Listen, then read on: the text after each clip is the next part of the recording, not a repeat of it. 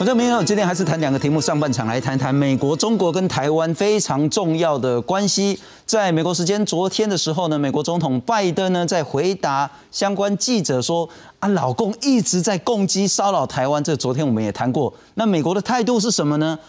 拜登说他已经跟习近平打了电话，美国跟中国呢都同意所谓的台湾协议。那这个讯息出来之后，台湾其实在内部今天有一些不小的一些波澜。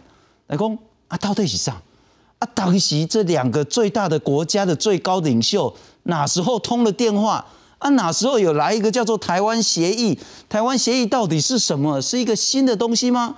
不过呢，今天包括总统府，包括美国方面也都说没有新的，那是很久之前几个月前的那一通电话。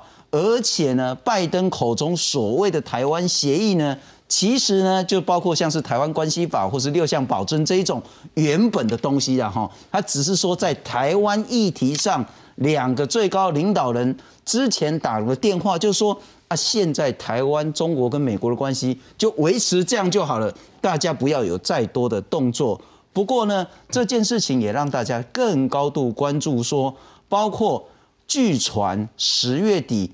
很可能拜登跟习近平会会面，是不是十月底还不确定？因为现在双方呢还在协调当中。那要谈什么？大家也说，究竟是要建立一个新的对话机制，还是说美国跟中国在贸易战上呢会有更多更多的后续？乃至于对台湾或者是美国的中国政策，会不会有更多更大的一些改变？今天上半场来谈一谈，从拜登口中双方美中同意的台湾协议。来谈到美中台三方关系，来介绍现场的特别来宾。首先，我们欢迎是中华亚太经营交流协会的秘书长王志胜王老师，你好。主持人好，各位观众朋友，大家好。非常感谢王老师，特别感谢是呃七早八早就跟我们视讯连线，在美国德州，美国德州州立大学的副教授翁吕中翁老师，你好。是主持人好，现场来宾还有各位观众朋友，大家好。不过在请教两位教授之前，我们先来看看到底川普是怎么讲的。这是路透社讲的啦，哈，就是说呢，如果你看英文很简单，就是说拜登说，拜登跟习近平呢同意了，同意什么呢？同意叫做台湾 Agreement。可是这中间有一点点那个值得注意的地方，那个 Agreement 是小写了哈。那如果是大写黑的不得了了哈，大写就是一个专有名词了哈。正式的。那小写的话，那就是大家再来解读了。好，那接下来怎么讲呢？我们来看看比较具体的东西呢。路透社说，美国总统跟记者讲说，我已经，我当然就拜登了哈，已经跟习近平就台湾的问题呢，两个人打了个电话了，两个人都同意美国跟中国将遵守台湾协议。那我们也清楚的表明，除了遵守这个协议之外呢，我认为习近平不应该再做其他的事情，特别像是攻击老台、一直恫吓台湾等等这些军事上的威胁。那路透社讲的比较清楚，说拜登似乎指的是美国长期奉行的一个中国政策，以及台湾关系法啊，大概拢攻击两个，然后一个中国政策的东西对中国北京比较好，那台湾关系法当然就是对台湾比较好的。那美国白宫说。拜登讲的通话哈是九月九号，拍摄？我不是讲那个几个月前的哈，是上个月九月九号，拜登跟习近平的一次通话，并不是有新的打电话了。那什么叫台湾协议呢？大家不要在那边乱猜，就去看国务院在十月三号的声明。那十月三号的声明是什么呢？就是讲台湾关系法跟六项保证。而今天台湾的总统府跟外交部也对外讲说，其实呢，在所谓的确认之后呢。美国政府的对台政策是不变的，譬如说《台湾关系法》六项保证，美国对台湾的承诺是坚若磐石，那继续维持台湾有足够的自卫能力。我们先来看看拜登吹起的这样子一个波涛之后呢，所凸显的美国、中国跟台湾三方的关系。攻击十月份频繁扰台，四天将近一百五十架次创下纪录。美国总统拜登五号被问到攻击挑衅行径看法时，首度回应有跟中国领导人习近平谈到台湾，两个人同意遵守台湾协议。I've spoken with Xi about Taiwan. We agree we will abide by the Taiwan agreement. That's what we are. and we made it clear that I don't think he should be doing anything other than abiding by the agreement. 只是何谓台湾协议，拜登没有解释。其实早在三月份，拜登提到中国人权问题时，也曾经用到台湾协议这个字眼。路透社分析，拜登可能是指美国的一个中国政策，加上台湾关系法等。前外交部长陈建认为，拜登说法比较模糊，不用过度解读。讲完了又修改啊，或者又加注啊，另做解释啊，所以我们只能听下去做参考，不要过分的解读。外交部，我们已经在第一时间分别在台北跟华府向美国确认，美国政府的对台政策不变。总统府与外交部则表示，第一时间跟美方确认，美国政府对台政策不变，美国将持续依据《台湾关系法》及六项保证，维持对台湾坚若磐石的承诺。另一方面，白宫也证实，国家安全顾问苏利文将在瑞士跟中共中央政治局委员杨洁篪会面，就中美问题继续讨论，渴望磋商线上拜习会。而不顾中国反对，法国参议院友台小组主席理查在六号上午率团访台，期间将拜会总统蔡英文、行政院长苏贞昌等多位高层官员。双方将就疫情后经济复苏、区域安全局势、台法持续交流合作等议题广泛交换意见。记者韩英陈博玉台北报道。先透过视讯连线请教翁理中翁教授，您如何看待拜登所说美国跟中国？那个拜登跟习近平已经有所谓的台湾协议的共识，那代表的是什么？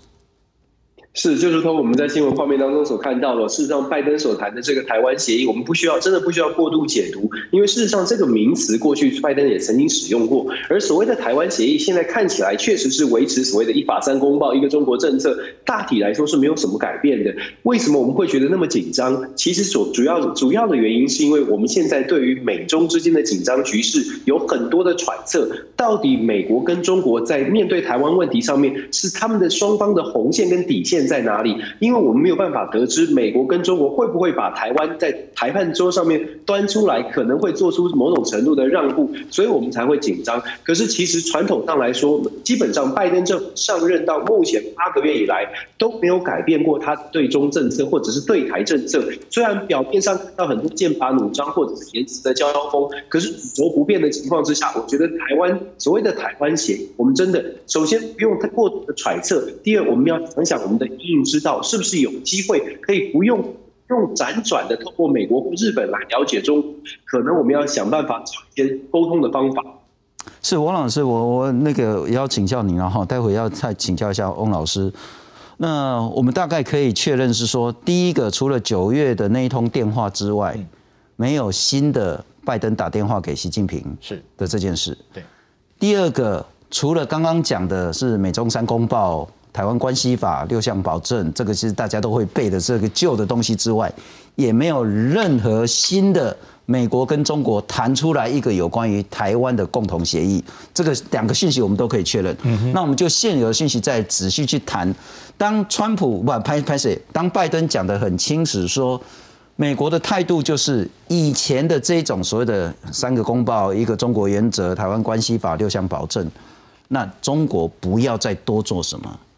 这个态度是讲的很硬，还是讲的稍微软一点点？对待中国而言，嗯，对，这次会提出这个台湾协议这个说法。哦刚刚那个 V C 你可以看可以看到，那个场合是什么？上上个场合是呃，拜登他从田纳西州会要回华府，在那个直升机下来的时候，被记者堵麦问到这个问题的时候，他等于是就近近期这个中共军机扰台的事情，是他来发表他的意见。哦，所以我也完全赞成几位专家讲的看法，就是你这个台湾协议，其实它的内容就是美国传统的整个台海的政策原则，三报一法这个六项保证。哦，那所以这个在不这个解读情况之下，可是我如果你看整个内容来看的时候，你会看到拜登讲的是什么？拜登讲的是说，我已经和习近平就台就这个事情通过电话，而且。他认为说，他这个双双方都同意应该遵守这个台湾协议，好，就刚刚我们讲这些内容。那他特别强调，不呃，这个他不应该再做其他的事情。哦，我觉得这个拜登这个讲话相对而言是这个决绝的，是坚定的。意思就是说什么？对于这个三报一把台湾这个六项保证里面最重要的一个原则是维持台海和平稳定的现状。哦，中共不应该用各种这个武力的方式去改片面改变台海现状，这个是基本的内涵嘛。是哦，所以在这个内涵之下，今天面对到一百五十架次的这个军机的扰台。拜登直接点名习近平，你要看整个上下文说，我是告诉我是要讲说，告诉习近平这个讯息，我们都在同意过，对于这件事情维持现状、和平稳定这件事情，我们都同意了，你不应该再做其他的事情。所以在如果我们把前两天 Price 两次的这个谈话，再加上沙奇的讲话，再加上拜登主动点名习近平说，哎。我们都同意你不应该做这些其他事情的时候，我觉得他是对北京释放出一个很明确的信息，就是对于这几天中共的大量军机扰台有极度的不满，而且认为北京应该要去做高度的克制，因为这个是他九月九号。跟习近平，他认为这是双方在维持现状上的共识。换句话说，其实就所有的讯息就看得很清楚呢，就是说台湾民众自己也不用说太过度解读，说什么哪时候又来一个新的台湾协议，并没有这件事情，反而应该是理解说，美国在于攻击不断扰台这件事情上。第一个他是不满的，对。第二个他希望能够有一些动作能够制止改变这样的行为，但我同时也看到资深的政治评论员林宝华林宝华先生，他也谈到说，那北京明明知道这个骚扰对台湾对美国来讲，其实大家都很不满，而且在军事上没有特别重大的进展意义的时候，为什么他要这样干？重点是在于北京企图透过扰乱这个秩序。来去跟美国寻求一个对话的可能性，而这个对话可能性是否就是可能在十月底乃至于十一月所上场的拜登跟习近平的见面？嗯，呃，我觉得你把它这个老师他的看法哦，基本上有一定的正确性哦，就是说，呃，北京习惯打打谈谈哈，以以战逼谈或以战逼和，这是呃这个共产党长存以来惯用的一个斗争才能创造出谈判空间。对对，没有错，要这种以斗逼谈，以谈以战逼和，类似这样的做法。那我们都知道，呃，很有可能拜登跟习近平确实这个双方的见面在即哦，特别是今天传出来说，这个呃，Brinken 跟杨洁篪在瑞士已经先见，要准备要见面会前会的这个概念，那让大家对于这个月底不管是 G20 或者是气候变迁的峰会，两个人是不是有可能见面，有更多的遐想。但在遐想过程当中，我相信习近平也很清楚。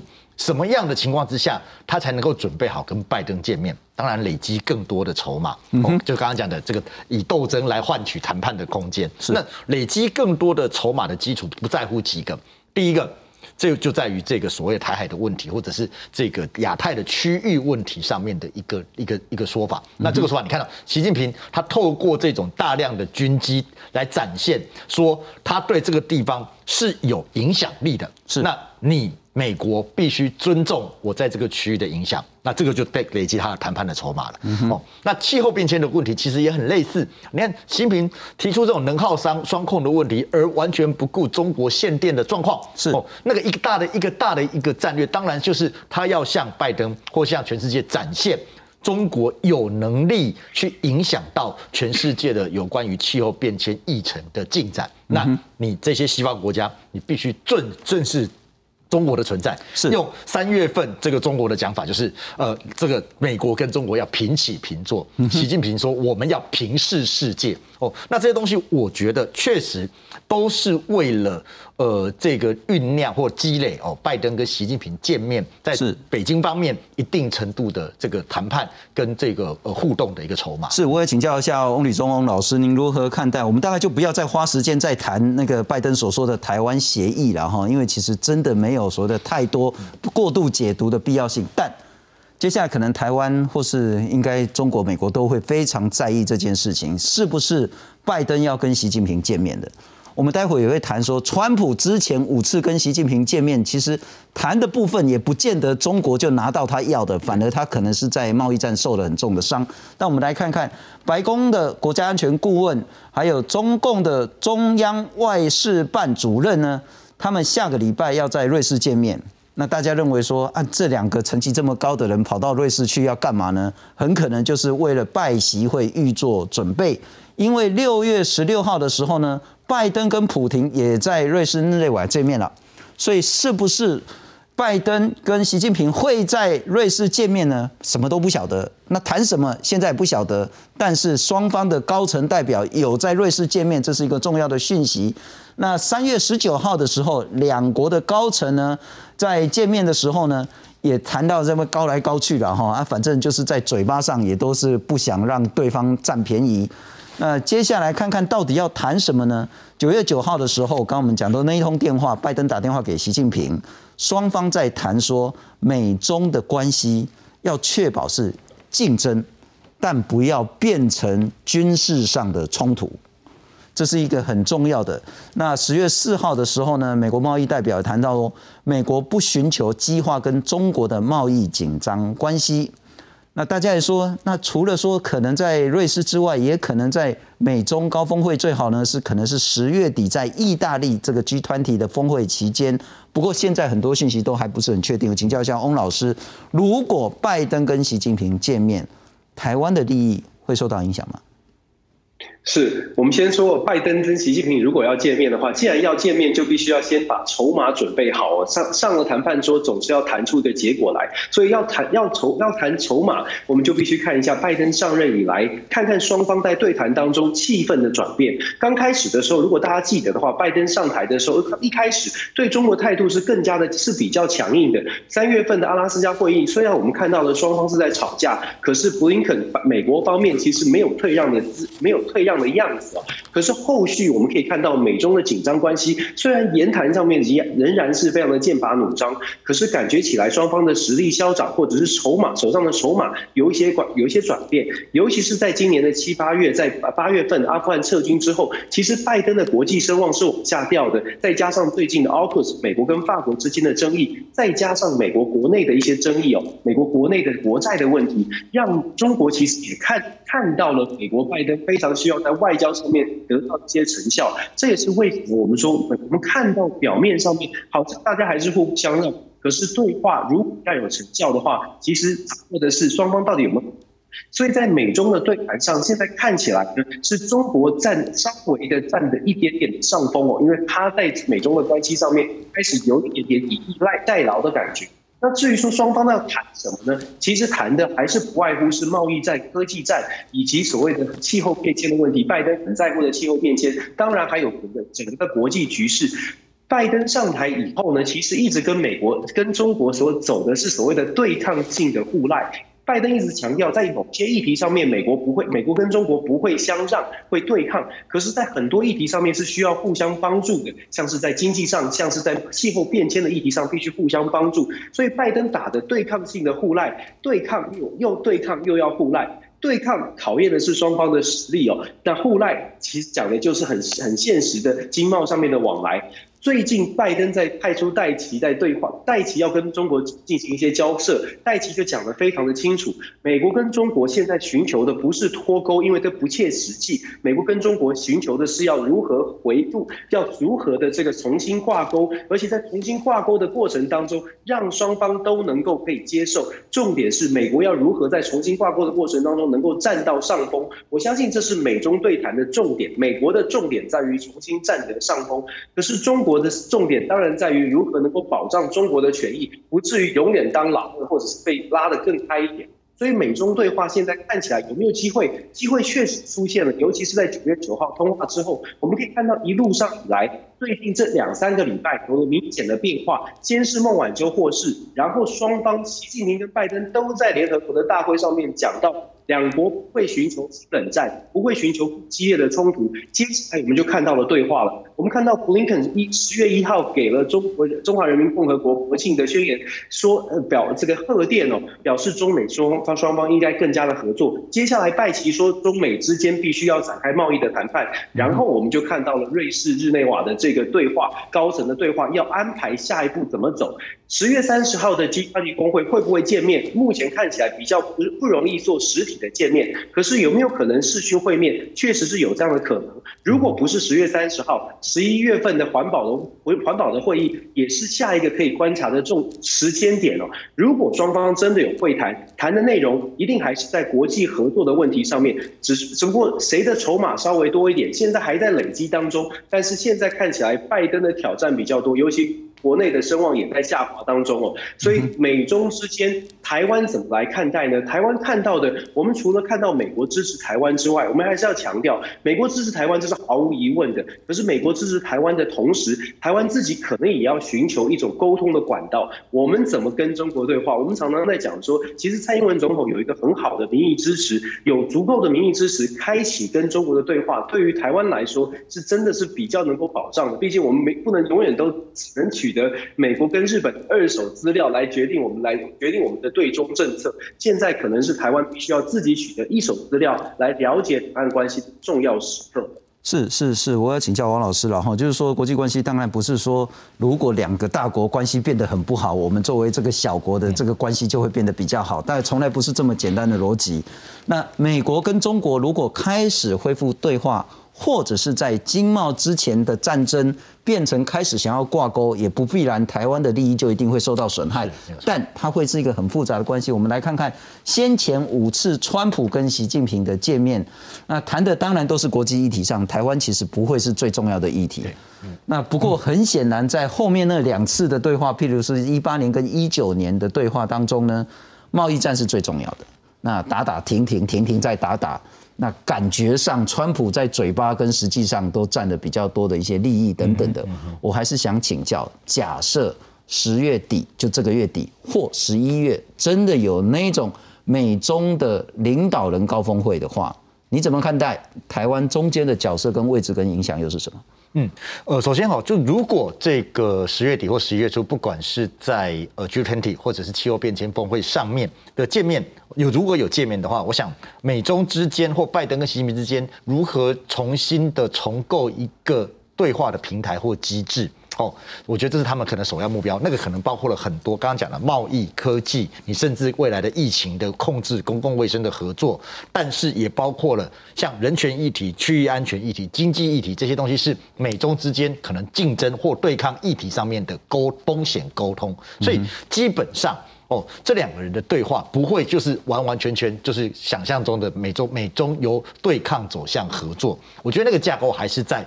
拜登所提到的美中之间是存在着对抗、竞争、是合作三种的关系，也就是说，所以不是一个零和的问题。那同样的故同样的状况，你就放在美中台这样的一个一个架架构当中哦。那在这东当中，当然，呃。在经济议题上面，美国跟中国或贸易议题上面，美国跟中国寻求一个重新的呃连结，这个连结当然是要有一个公平的或者是更符合贸易规则的运作。那这个东西，台湾在其中，我们也是扮演着这样子一个寻求和呃正这种自由贸易的规则的角色。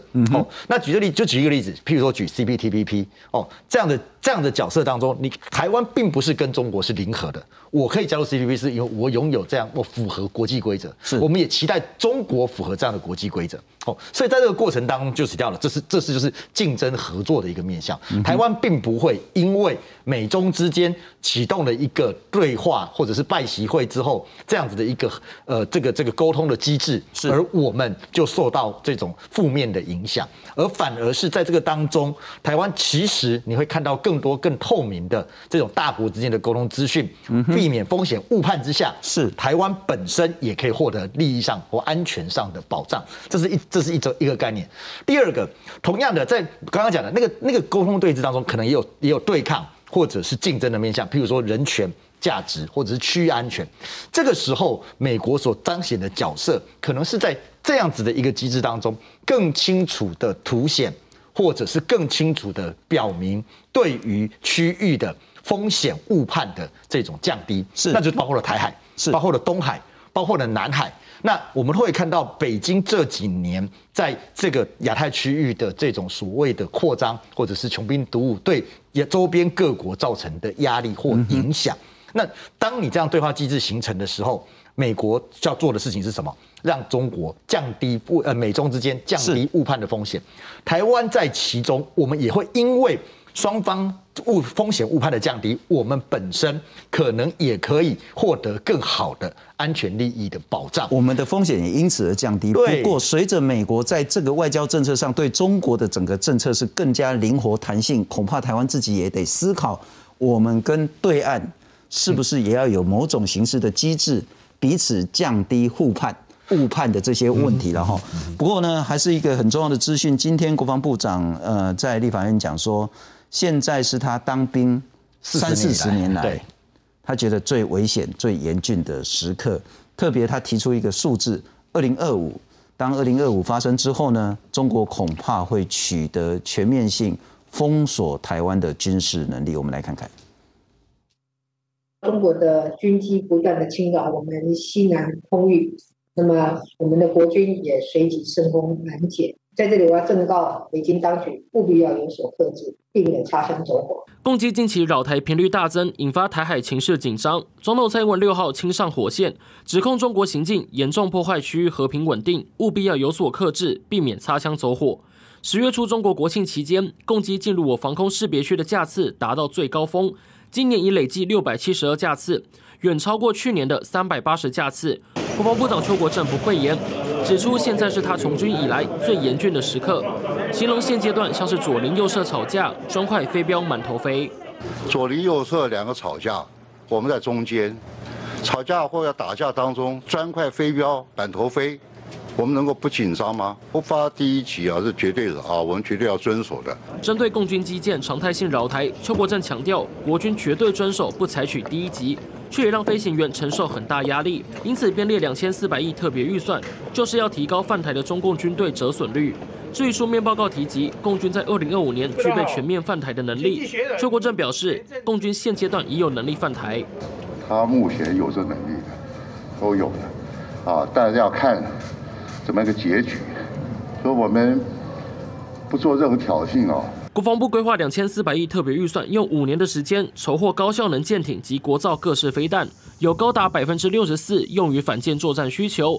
当中投入近八百亿，分两阶段量产熊二飞弹、熊三飞弹，加上熊三飞弹真成型。对此，邱国正回应：雄风飞弹不只能马上生产，还可以发挥战力。部长，你是不是认为采取飞弹防御的策略是效果最大、成本最低吗？呃，是个好的一个呃一个一种一种一种武器啊。我就跟好像讲说，跟我讲，假如两个人打架的话，假如说有个长枪，嗯，又有短剑，那不更好吗？邱国正强调，共军在海上难以发挥战力，国军使用反舰飞弹能达到成效。至于国造的云峰飞弹研发进度以及射程是否具备一千两百公里，备受关注。邱国正没有正面回应，只说正在研发中。记者洪杰、陈昌伟台北报道。再请教翁立中老师，您在美国或许有不同的观察点，这未来五到十年内，对于两岸关系，对美中台，是否是真的一个极为关键以及极为严峻的时刻？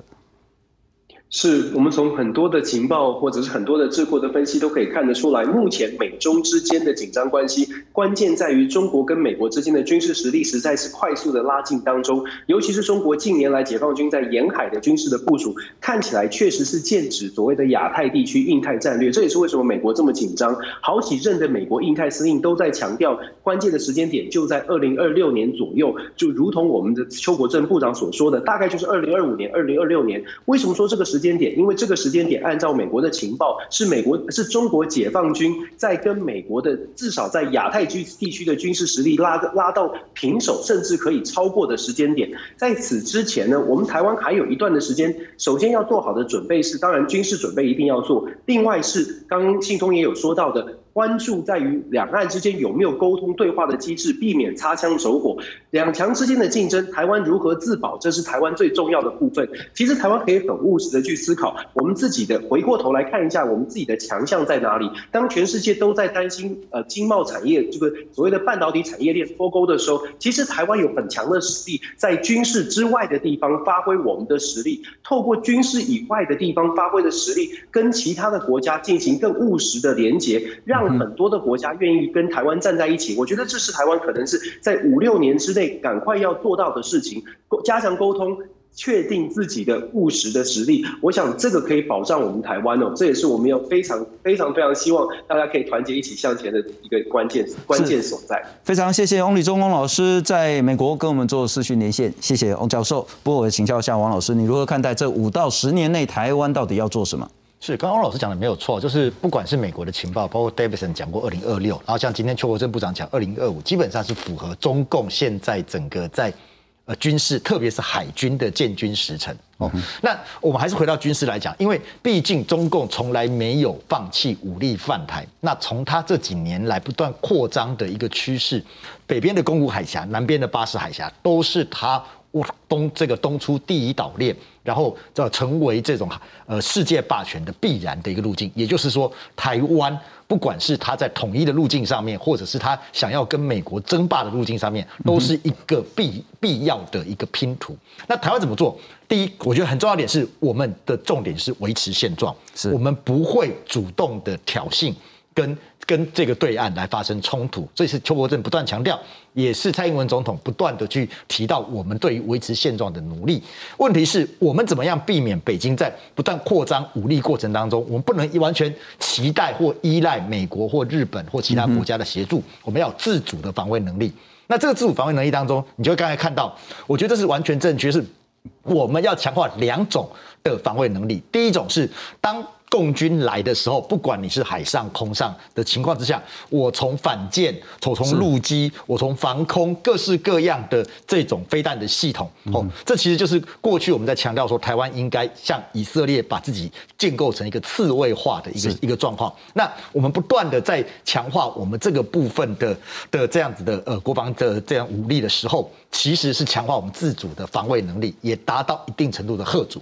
第二种就是刚刚提到，就是我还有一个源头打击的能力，就是说今天如果真的不幸中共对我发动武力攻击的时候，我怎么样能够对他消减他的武力攻击？源头打击这个很重要。所以刚刚提到熊，像比如说这个熊二一，它的射程一千两百公里等等，这就是一种源头打击，让你无法这个有有效的来在武力犯台的时候能够继续进行的过程。所以不管是哪一种，这些都是需要在这段时间五到十年，甚至。五年之内，我们要加速去进行、去努力的国防自主的一个呃建设跟发展。是非常谢谢王志胜王教授啊。